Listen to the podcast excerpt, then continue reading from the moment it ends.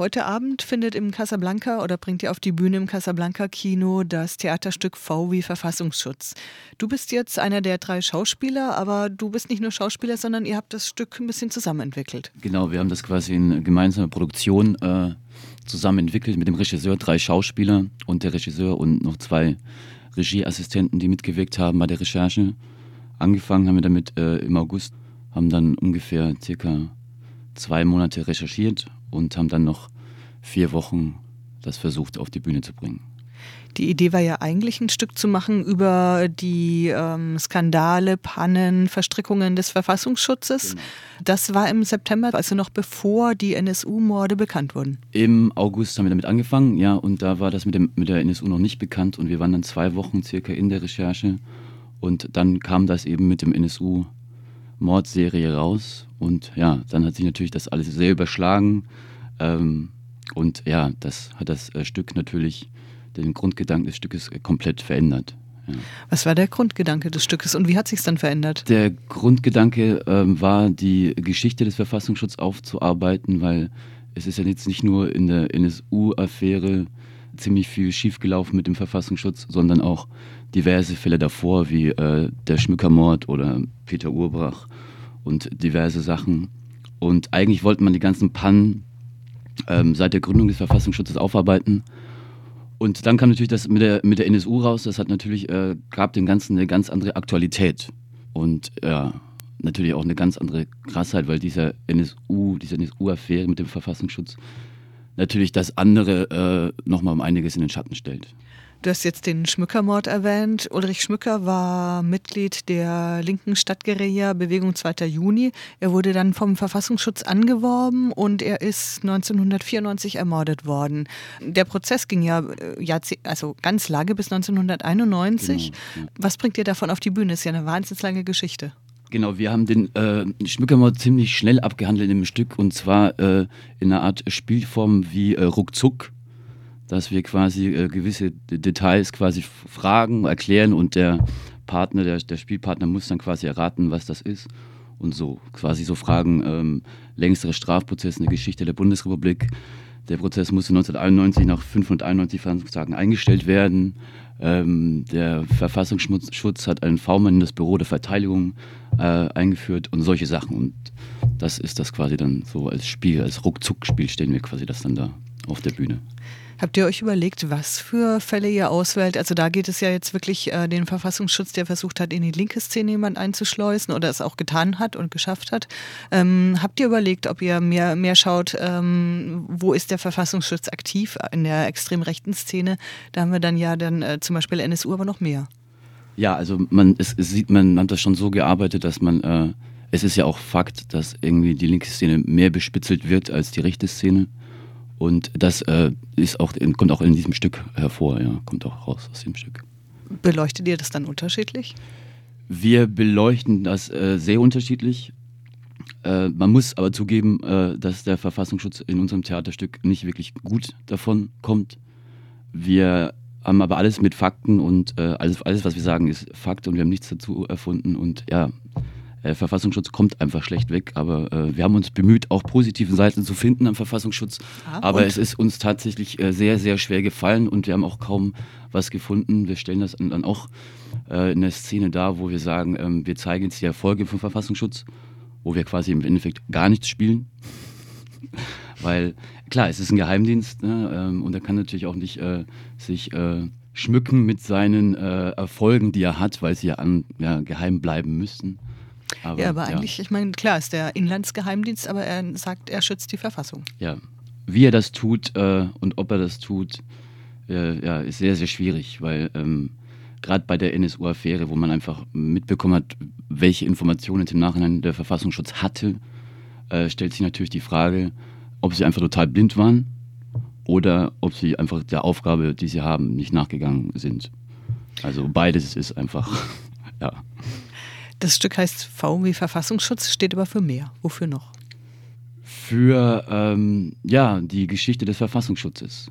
Ähm, wir zeigen quasi in dem Stück äh, die fünf peinlichsten Fälle des Verfassungsschutzes, unter anderem die NSU-Affäre, der Schmückermord, äh, der Aschaumburger Peter Urbach, genau, das Zellerloch ist ja auch eine Geschichte, die wir äh, behandeln. Genau. Vielleicht kannst du das doch ein bisschen ausführen, weil vielen, die uns jetzt zuhören, wird es sicher nicht unbedingt Peter Urbach oder das Zellerloch was sagen. Ähm, Peter Urbach war ein Agent-Provokateur, der bewusst ähm, vom Verfassungsschutz äh, angeworben ist und ist ähm, vor allem bekannt geworden durch die Demonstrationen vor dem Springergebäude, wo er quasi die Demonstranten mit äh, zündfertigen Molotow-Cocktails versorgt hat und sie quasi die Menge quasi angestachelt, angestachelt hat, äh, diese zu werfen. Also quasi ein bezahlter Mann vom Staat oder vom Verfassungsschutz, der ähm, dafür gesorgt hat, dass dieses, diese Demonstration völlig eskaliert.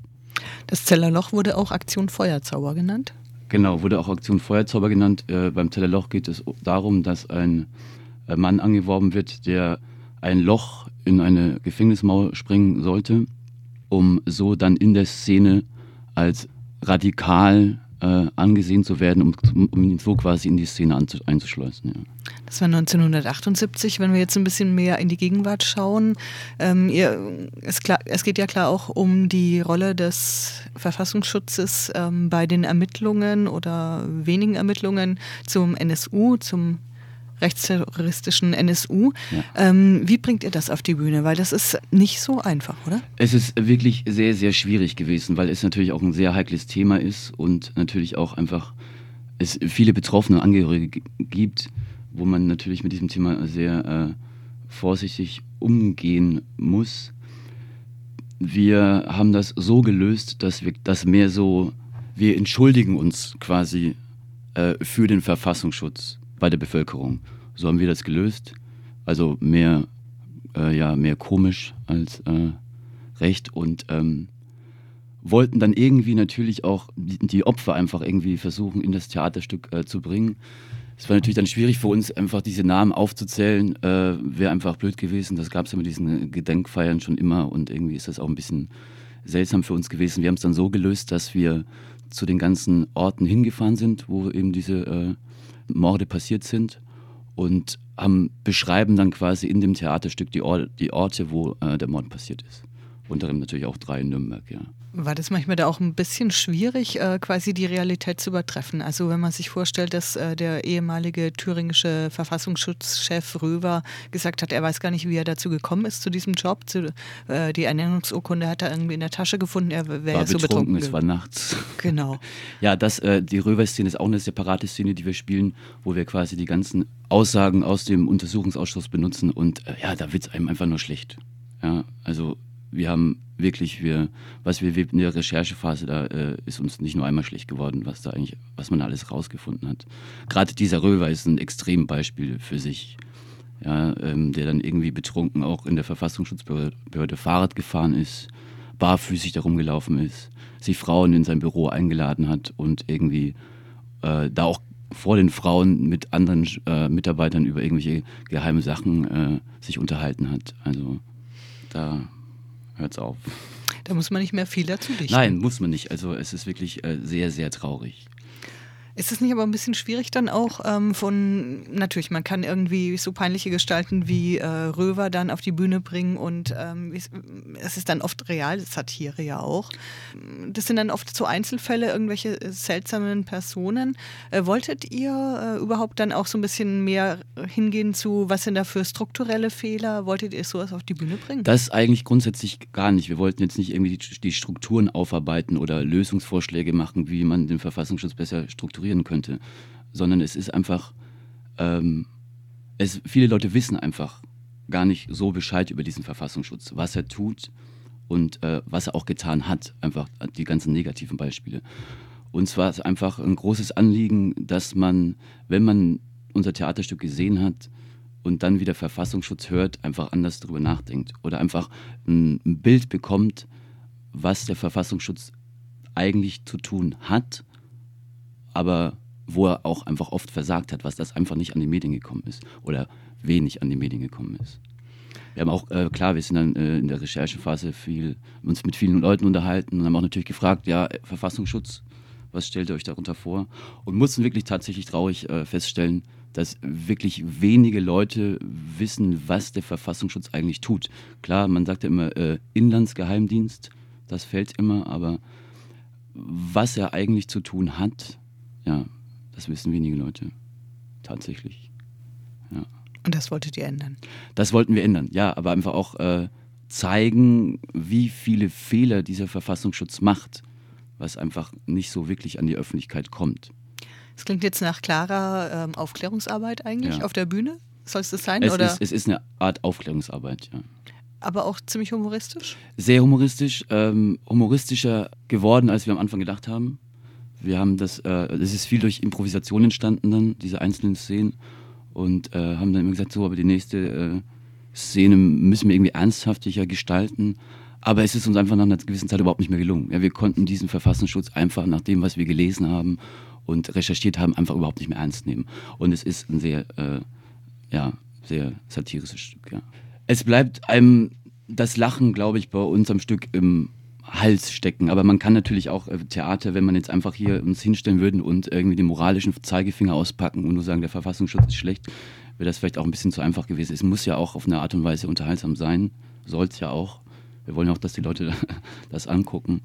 Und ich glaube, wir haben einen sehr guten Weg gefunden, das äh, mit einem gewissen Humor betrachtet, dieses Stück so auf die Beine zu stellen. Natürlich dann bei den NSU-Morden, da, äh, dann, dafür geht dann der Humor. Ja.